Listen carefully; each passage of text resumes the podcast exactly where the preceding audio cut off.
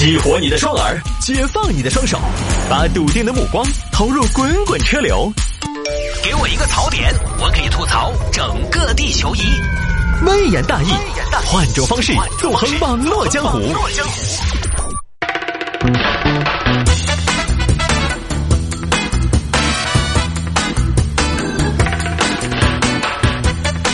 来，欢迎各位继续回到今天的微言大义啊！有听众还摆一下这个事情：黄山山顶一个酒店大厅挤满过夜的游客啊，就说一个旅游现状嘛，说的是黄山一个酒店过夜的游客在大厅头堆满了，当时有人去拍。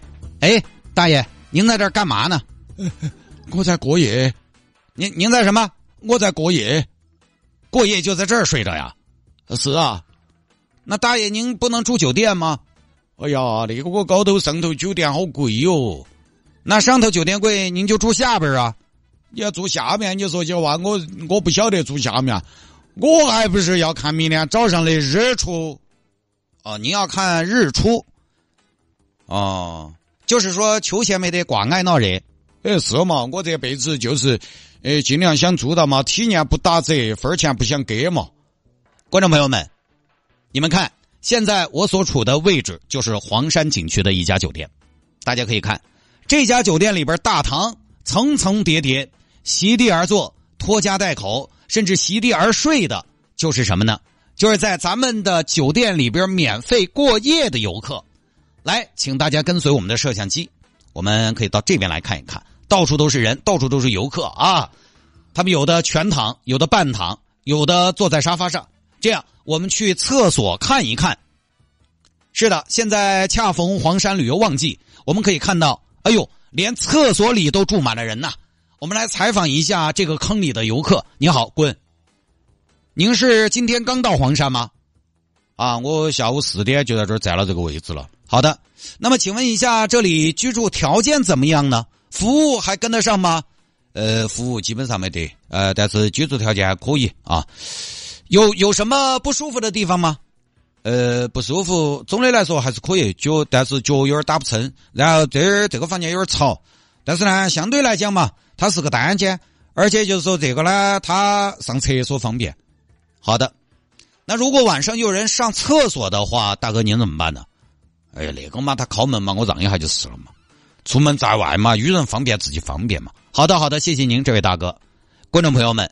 我们很明显可以看到，在酒店蹭睡的客人分了好几个档次。对不起，是蹭睡啊，分了好几个档次。其中啊，就要数睡在沙发上的游客舒适度最高。我们去采访一下睡在沙发上的游客。大妈您好，你好，大妈，您这个沙发睡得还可以吧？还可以，就是这个沙发有点塌。我呢年龄大了，腰杆不好啊，睡一晚上腰杆痛。哎呀，反正将就嘛，反正也就睡一晚上。您是今天几点来的？找到这么一个好口岸？我今天中午十二点过就来了，我就没走。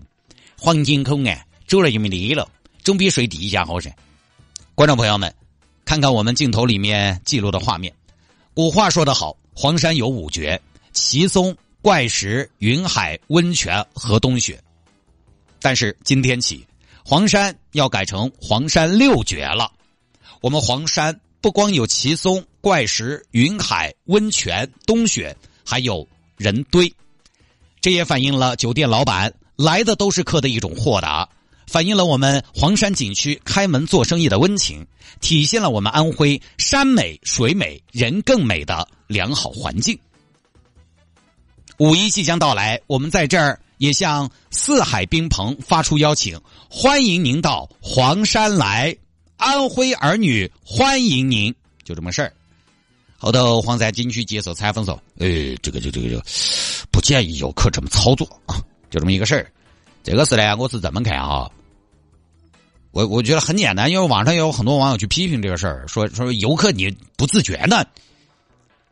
以前有宜家蹭睡，现在黄山蹭睡，我是觉得啊，我观点有点不一样哈。”我觉得酒店没说啥子，关我们啥子事？酒店没说啥，我们就没必要去说啥。酒店他能管理的过来，那就酒店说了算。哎，人家酒店的地盘，就跟以前大家老说宜家蹭睡族一样，我当然我从来没在宜家蹭过睡啊。我也我刚才说的，我喝多了我都不得在外头躺平了睡，尤其是旁边有人的情况，我觉得不太雅观。我个人会觉得不太雅观。我在宜家我也不蹭睡，但是呢，我一直跟大家观点不一样，大家都都批评哈，但是我又觉得这个事情，即便有啥子，也应该宜家方面来说。宜家作为管理方，他都没说啥，我们其他人怎么去要求别人？群众斗群众啊，当然我也不希望我住的酒店躺满人，但是呢，这是酒店应该去处理的事情。酒店如果没兴这个规矩，我觉得我没啥说的。呃，黄山我没去过，大家去过峨眉山应该都去过，很多朋友在顶上住过的，你大概就晓得金顶上的住宿大概好贵，那一晚上就一千多，本身那上面就没几个酒店。哎呀，你说没得钱嘛？住山下嘛？山下看不了日出，各位。峨眉你在山下看不了日出。山下看日出，你在报国寺这些地方，你大概可能凌晨两点过出发比较合适。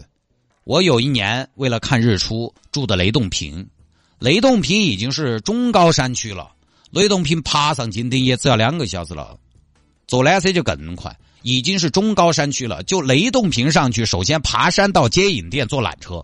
将近两公里，这得走过去，走过去又是缆车，缆车到了还要走一节，这没有个个把小时也不行。所以你要看日出，这种地方你就得在山顶，在山顶，哪个山顶不贵？大家告诉我哪个山顶的住宿不贵？山顶都贵，那个价格都昂，住宿都肉痛。所有名山大川的山顶酒店都很贵，供应只有那么大，需求。供应只有那么多，需求又有那么大，它卖得起价。那山顶一千多的酒店放到成都市区，我最多能给个三百、三百、三百都算我舍得。一千多对于很多游客，尤其是学生娃娃，他都不是舍不舍得的问题，摸不出来，就这么具体。所以呢，酒店如果能协调好，既能让住酒店的客人满意，也能适当的解决一下其他人的需求，我倒是觉得不是不行。那你说国外的机场不也是大把大把在里边过夜的吗？反正这年头呢，这全国有名的风景名胜区哈，呃，对穷游呢，确实也算不上友好就是了。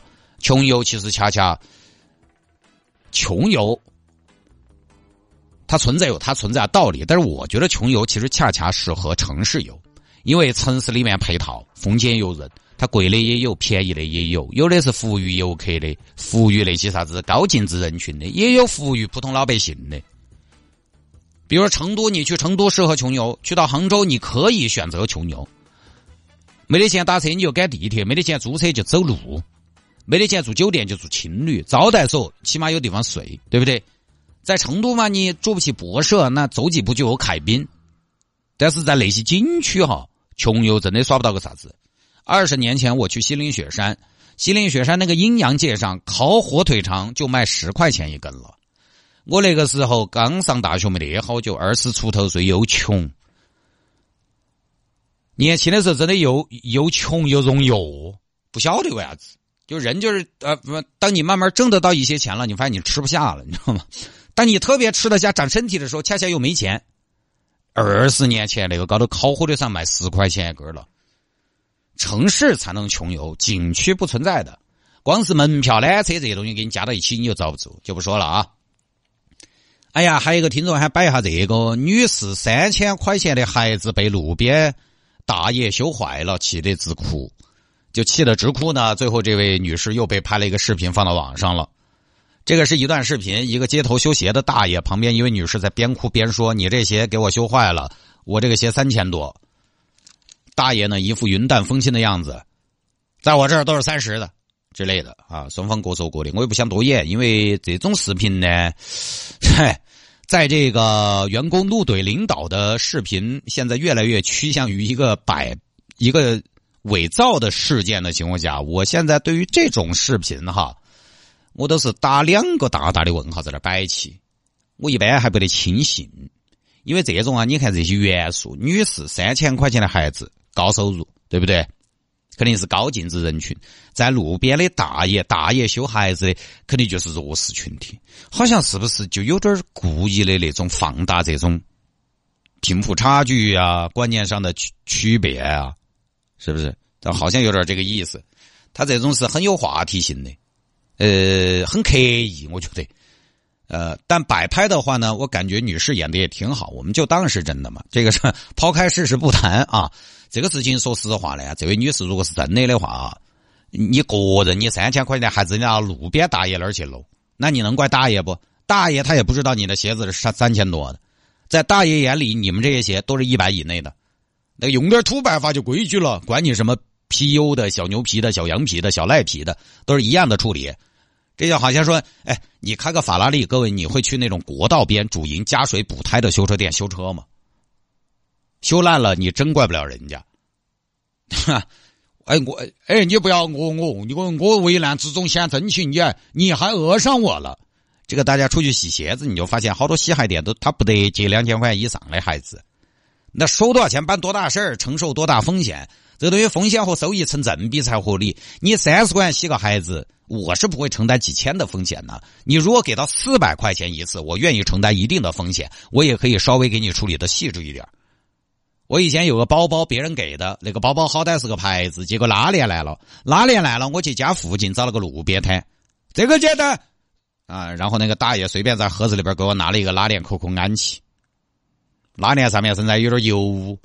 就相当于是 LV 重新配了一根拉链，知道吗？在外边配了一根拉链，拉链上面写着 YKK，也很奇怪。但是我也是我我我这个人讲道理啊，没法责怪人家，人家就是这个样子的，人家就都是这个样子修的。你个人要找人家修，你个人不该去找店上修，你自己找过去的，人家也觉得，嗯，一个包包又是皮子的，哪儿那么娇气嘛？人家就是那么修的，三千的鞋子，你要么走专柜质保。要么你就去那种装修美观的奢侈品养护的，一次给你整个几百的。你个人要找路边大爷给你弄，人家收你十块钱，确实整不到啥子好几美啊。